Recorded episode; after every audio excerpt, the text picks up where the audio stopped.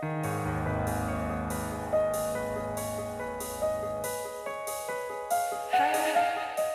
nombre es Mauricio Lechuga y te doy la bienvenida a Postmortem, un podcast donde te comparto las creepypastas y leyendas urbanas más famosas y perturbadoras que están en el fondo de Internet. Si estas historias realmente sucedieron o son retorcidos inventos de alguien, tú lo tendrás que decidir. Las historias pueden contener amplias descripciones de violencia y lenguaje explícito. Escucha bajo tu propio riesgo. Y si quieres historias extra, recuerda que está el Patreon, patreon.com diagonal Morten Podcast.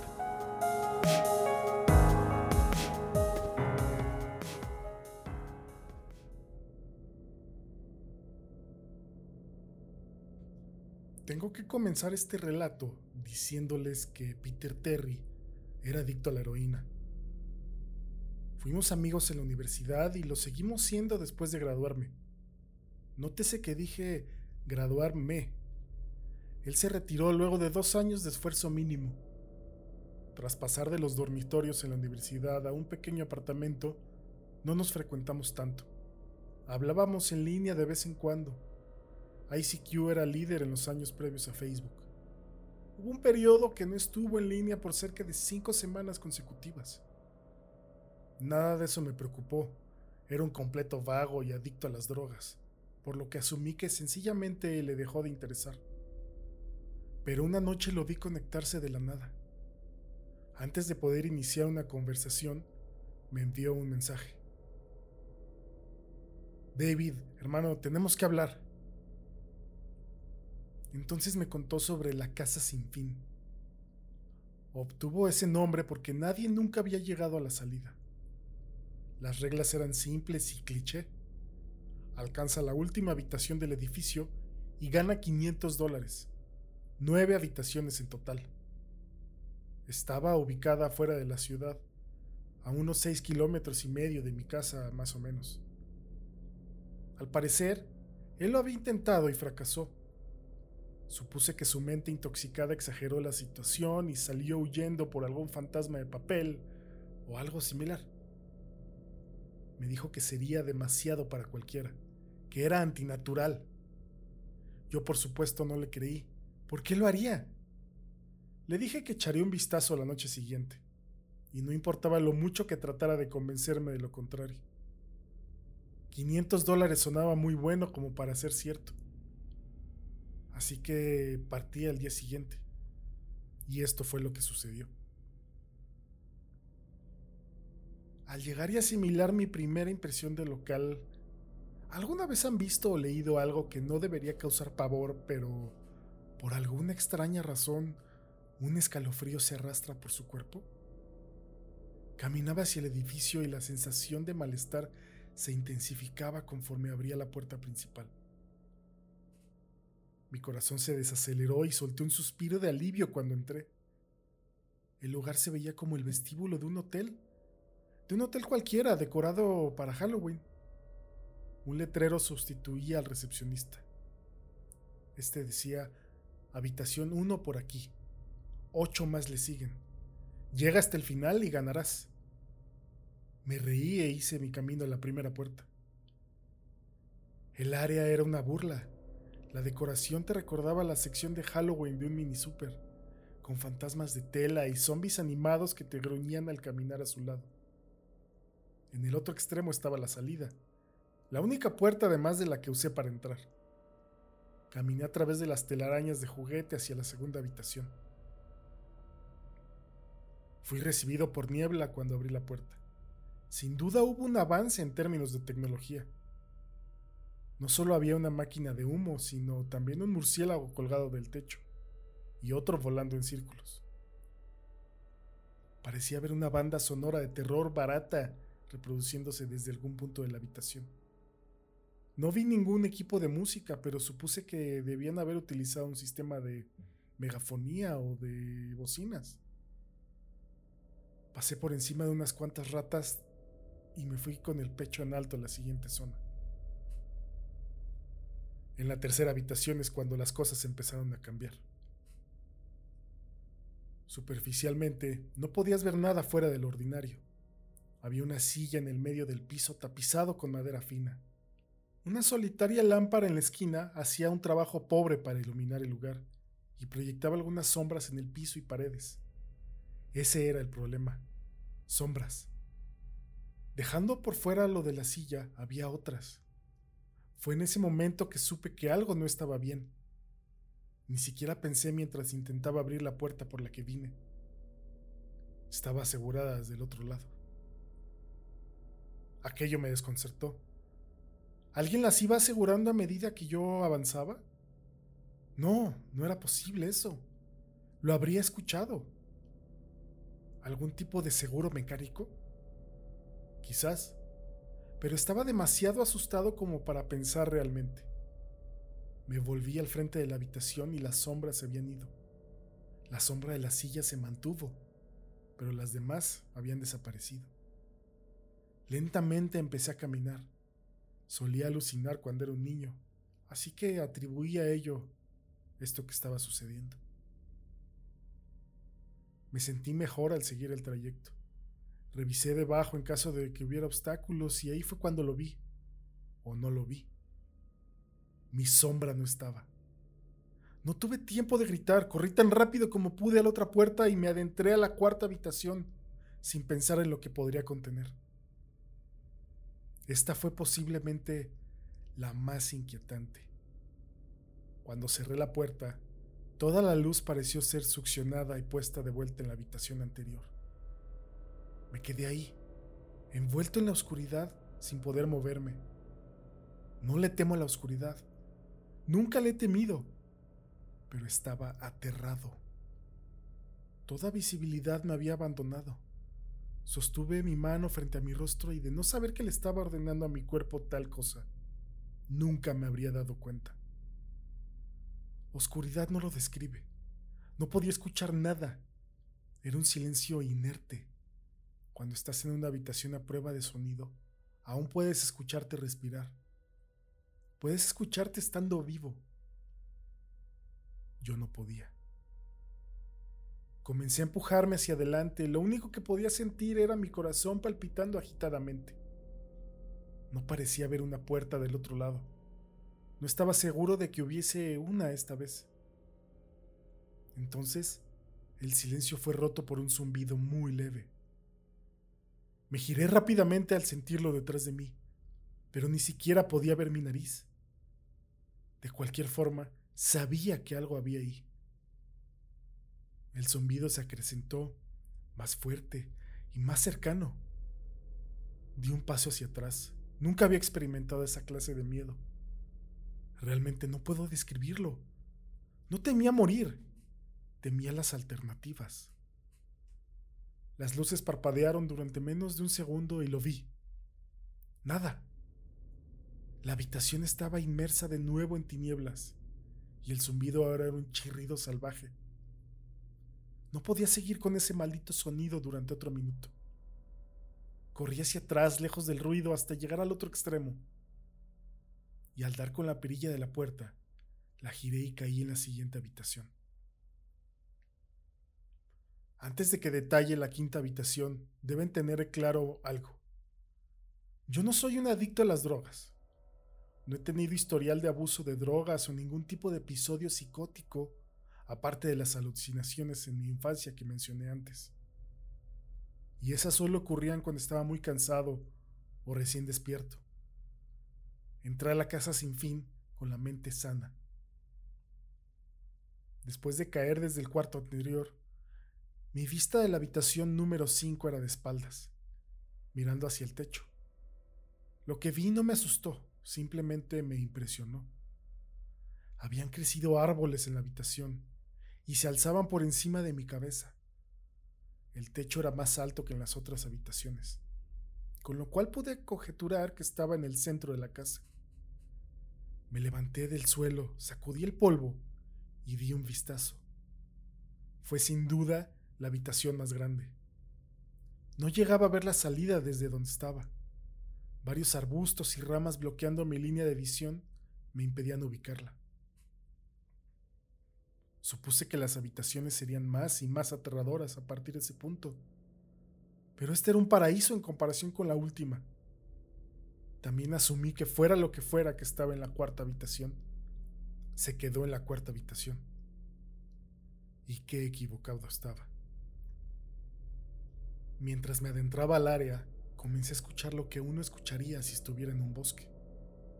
Ruido de los insectos, el aleteo ocasional de un ave. Esos parecían ser mi única compañía. Eso fue lo que más me molestó. Escuchaba los insectos y otros animales, pero no veía ninguno. Caminé, siempre esperando que diera con la puerta tras el siguiente árbol.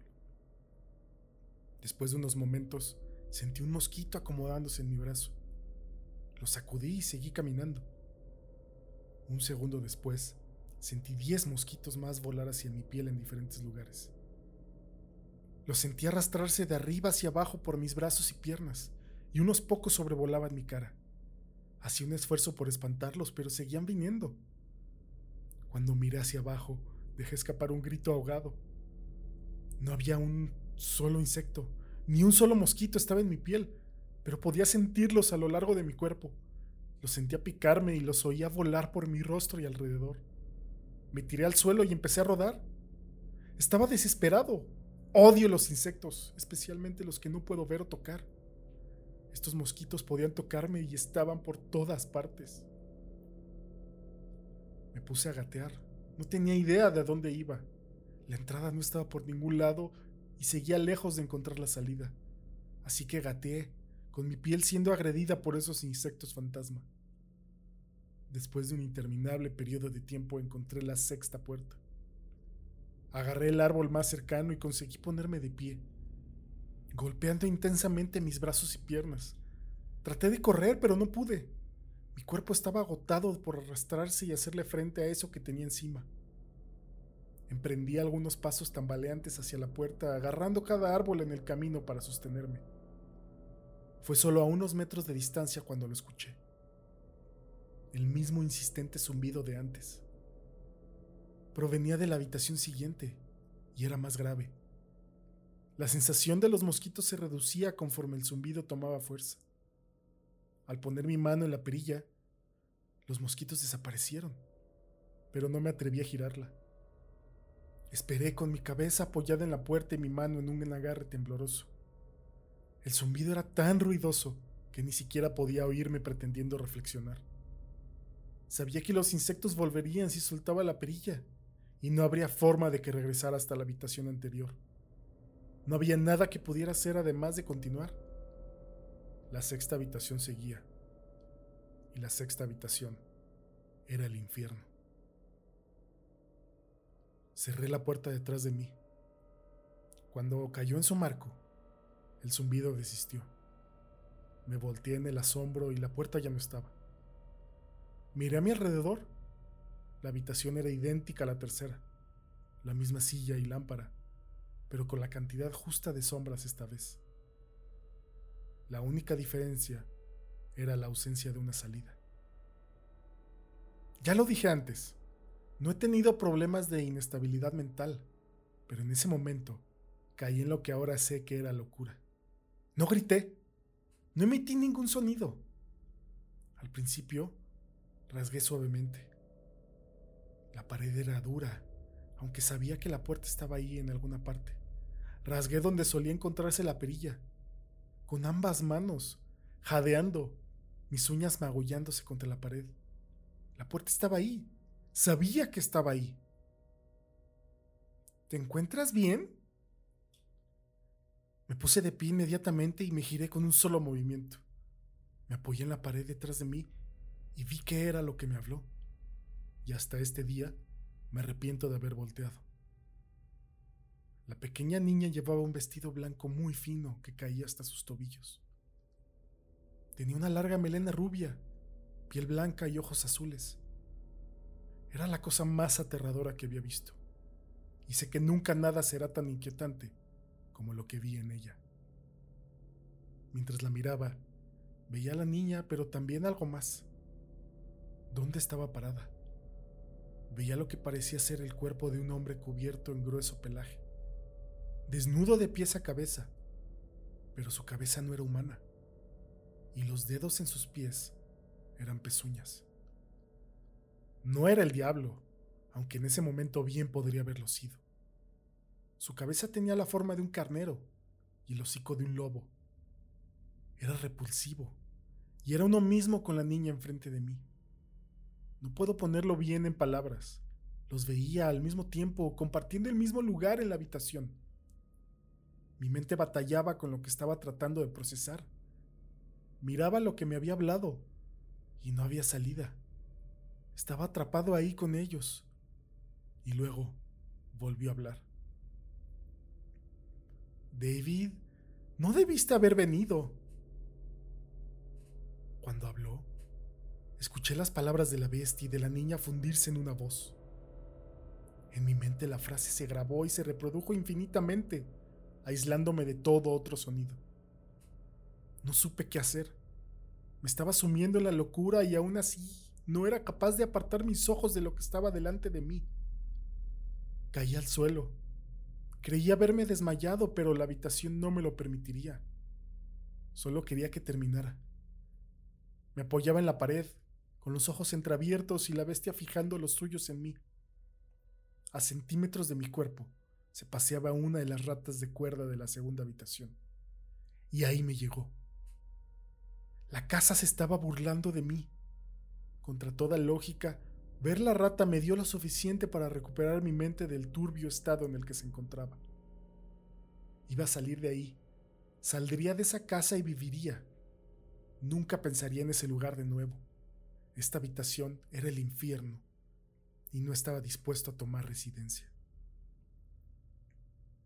Al principio, solo eran mis ojos lo que se movía. Busqué en las paredes cualquier tipo de apertura esta habitación no era muy grande, por lo que no me tomó mucho explorarla. La voz de la bestia seguía acrecentándose mientras que su cuerpo permanecía fijado en su lugar. Puse mi mano en el suelo y me coloqué de rodillas, volteándome para revisar la pared detrás de mí. Lo que vi me dejó aturdido.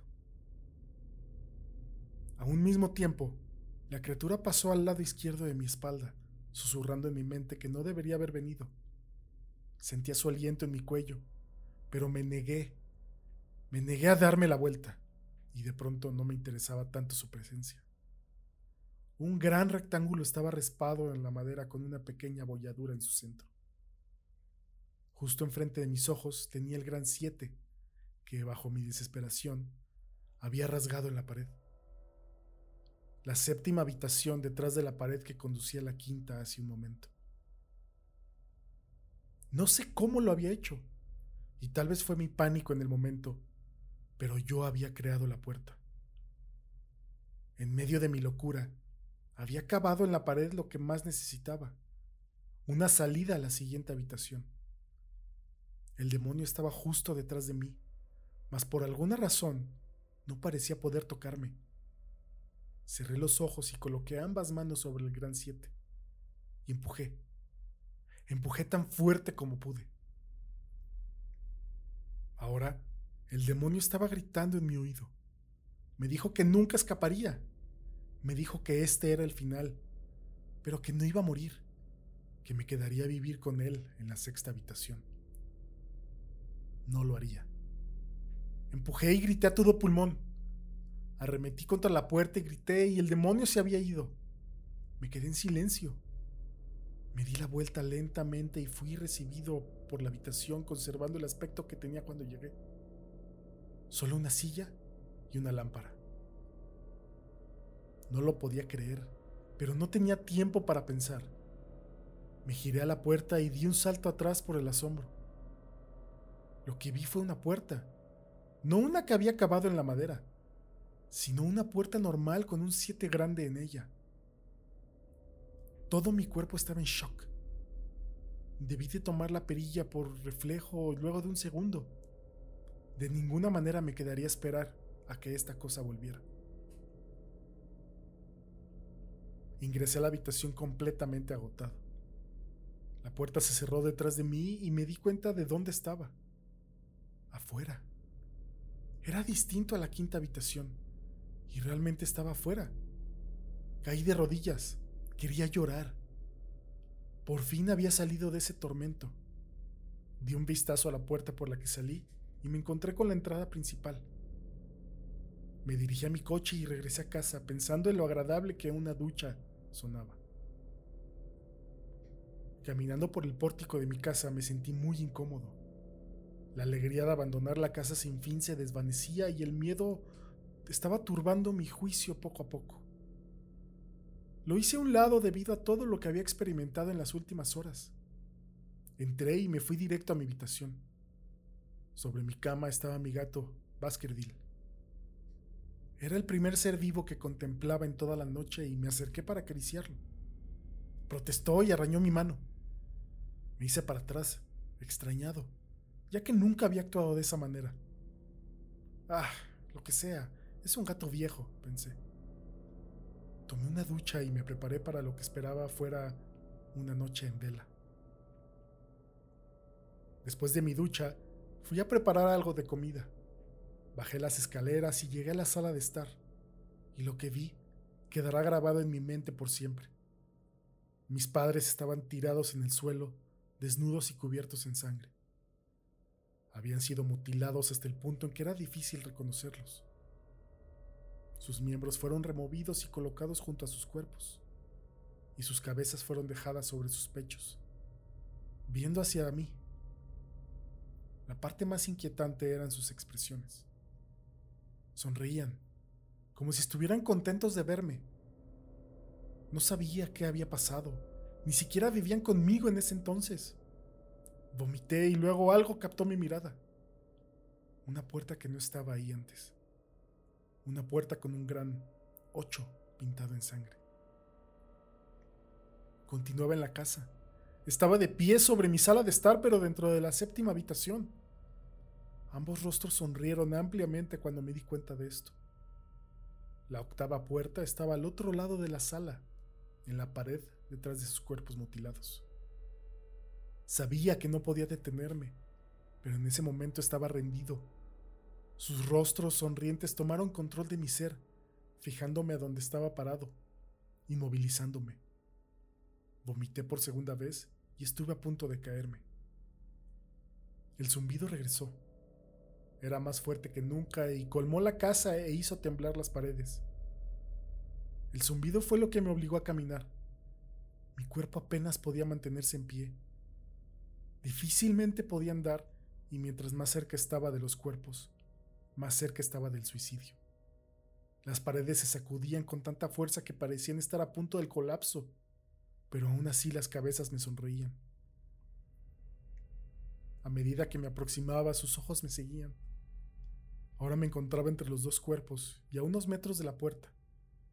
Las manos desmembradas se arrastraron hacia mí por la alfombra, en tanto que las cabezas continuaban mirándome. El pánico se apoderó de mí y aceleré mi paso. No los quería oír hablar. No quería que las voces coincidieran con las de mis padres. Comenzaron a abrir sus bocas y las manos ya estaban a solo centímetros de mis pies. En un arrebato de desesperación, me lancé hacia la puerta, la abrí y la cerré de golpe detrás de mí. Octava habitación. Era una réplica de la tercera y sexta. Sentado en la silla previamente desocupada, había un hombre. Tras algunos segundos de incredulidad, mi mente finalmente aceptó que el hombre sentado en la silla era yo. No alguien muy parecido a mí. Ese era David Williams. Me acerqué y pese a estar seguro, tenía que verlo de cerca. Él me miró y noté las lágrimas en sus ojos. Por favor, por favor no lo hagas. Por favor no me hagas daño. ¿Qué? Dije, ¿quién eres tú? No voy a hacerte daño. Sí lo harás, replicó sollozando. Vas a hacerme daño y no quiero que lo hagas. Se colocó en la silla con las piernas entre sus brazos y comenzó a mecerse de atrás hacia adelante. Era muy lamentable verlo, sobre todo porque era como yo, idéntico en todo sentido. Escucha, ¿quién eres? Me encontraba solo unos metros de mi copia. Fue la experiencia más extraña hasta ese punto. Estar ahí, de pie, hablando conmigo mismo. No estaba asustado. Aún. Me harás daño. Me harás daño. Si quieres salir, me harás daño. ¿Por qué dices eso? Cálmate, sí, cálmate. Tuve que apartar un pie de su cuerpo para permitirme verlo. Solo ligeramente. El David en la silla vestía con la misma ropa que yo, a excepción de un pequeño bordado rojo en su camisa, uno con forma de nueve. Me harás daño, por favor, no me hagas daño. Su tono de voz empezó a menguar. Su mirada estaba perdida en un rincón de la habitación. Yo no podía superar ese pequeño número en su pecho. Sabía exactamente lo que era. Las primeras puertas fueron sencillas y presentes, mientras que las demás comenzaron a tornarse más ambiguas. La séptima fue rasgada en la pared por mis propias manos. La octava estaba marcada en sangre por encima de los cuerpos mutilados. Sin embargo, la última, este número estaba en una persona. Una persona viva. Y peor aún, estaba en una persona que se veía exactamente como yo. ¿David? Tuve que preguntar. Sí, me harás daño, me harás daño, volvió a decir. Di un vistazo alrededor mientras él seguía lamentándose. La habitación no tenía puerta, y de manera similar a la sexta, la entrada ya no estaba. Por alguna razón supuse que no lograría nada con rasgar la pared. Estudié las demás paredes y el piso alrededor de la silla, acercándome a esta para revisar si tenía algo por debajo. Desafortunadamente lo tenía. Debajo de la silla había un cuchillo, acompañado de una etiqueta que ponía para David de la gerencia. La sensación en mi estómago al leer la etiqueta era algo maligno. Quería vomitar y la última cosa que quería hacer era tomar el cuchillo. Mi mente daba vueltas en un mar de preguntas sin respuesta. ¿Quién puso esto aquí? ¿Y cómo obtuvo mi nombre? Por no mencionar el hecho de que mientras estaba arrodillado en la fría madera, también estaba sentado en la silla, sollozando ante la idea de ser herido por mí mismo. Era demasiado para procesar. La casa y la gerencia habían estado jugando conmigo todo este tiempo. Mis pensamientos se devolvieron hacia Peter y de si él habría llegado hasta aquí o no. Y de hacerlo, si se encontró con un Peter Terry llorando en esta misma silla, balanceándose de atrás hacia adelante. No, no importaba. Tomé el cuchillo y el otro David guardó silencio. David, dijo con mi voz, ¿qué crees que haces? Me levanté del suelo y apreté el mango del cuchillo en mi mano. Voy a salir de aquí. David permanecía en la silla, ahora mucho más sosegado. Me miró con una leve sonrisa que no me permitió discernir si iba a reír o estrangularme. Poco a poco, se levantó de la silla y se colocó frente a mí. Era sorprendente. Su altura e incluso su postura eran iguales a las mías. Sentí el mango plástico del cuchillo y lo apreté con más fuerza. No sabía lo que planeaba hacer con él, pero tenía la sensación de que lo iba a necesitar. Ahora, su tono de voz sonó un poco más profundo que el mío. Voy a hacerte daño. Voy a hacerte daño y te voy a mantener aquí. No respondí. Solo contuve la respiración y lo derribé. Inmovilizándolo con el cuchillo en posición, miré hacia abajo. Él me miró de regreso, aterrado. Era como estar frente a un espejo. En ese instante el zumbido volvió bajo y distante, aunque lo sentía hasta en lo más profundo de mi cuerpo. David me veía mientras yo me debatía mi siguiente movimiento, y el zumbido me parecía cada vez más insoportable. Sentí algo dentro de mí romperse. Con un movimiento, Enterré el cuchillo por el bordado y desgarré completamente a David desde su pecho hasta el final de su abdomen. La negrura llenó la habitación y caí. No puedo comparar la oscuridad a mi alrededor con nada de lo que había experimentado hasta ese punto. La cuarta habitación estaba oscura, pero no como esto. Creí que no estaba cayendo después de un tiempo. No sentía mi peso, solo una profunda tristeza. La visión de mis padres no abandonaba mi mente. Estaba consciente de que no era real, pero lo había visto. Y la mente tiene problemas para diferenciar entre lo que es real y lo que no. Estuve en la novena habitación por días, en esa habitación final, y es que era exactamente eso, el final. La casa sin fin tenía un final, y lo había alcanzado. Bajo la impresión de que seguiría en ese estado por siempre, me di por vencido. Ni siquiera el zumbido estaba ahí para retar mi cordura. Había perdido completamente mis sentidos. No había ningún sonido. La vista era inservible aquí. Me acostumbré tanto a lo que estaba viviendo que no puedo decir cuándo fue la primera vez que la vi. Una luz. Una de esas luces estereotipadas al final del túnel. Y la sensación del suelo formándose bajo mis pies.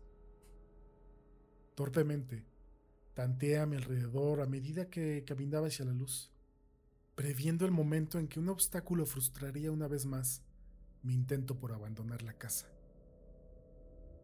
La luz era una hendidura vertical por el lado de una puerta no enumerada. Tras abrirla por completo, volví al lugar en donde empecé, en el vestíbulo de la casa sin fin, aún vacío, aún decorado con un tema de Halloween infantil. Después de todo lo que había sucedido esa noche, desconfiaba de mi verdadera ubicación. Pero nada extraño pasó. Noté que encima del escritorio había un sobre blanco con mi nombre escrito. Inmensamente curioso, aunque reticente, encontré el valor necesario para abrir el sobre. Dentro de él había una carta igualmente escrita a mano. David Williams, felicitaciones. Ha llegado al final de la casa sin fin. Por favor, acepte este premio como una muestra de su gran logro por siempre suya, la gerencia. Y junto con la carta venían cinco billetes de 100 dólares.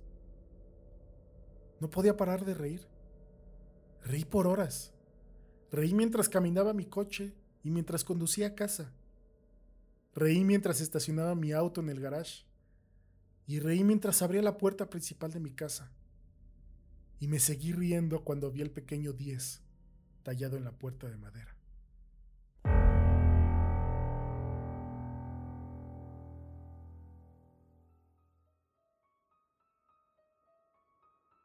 Envíame tus comentarios en arroba postmortem en Twitter o arroba mlechuga, cualquiera de las dos. Me encantaría leer qué piensas sobre la historia y si te gustó o no. También te recuerdo que en Patreon podrías eh, encontrar más historias exclusivas para la gente que me apoya a través de la plataforma, como Antelles y Alejandro Villaseñor. Muchas gracias a todos y nos escuchamos pronto.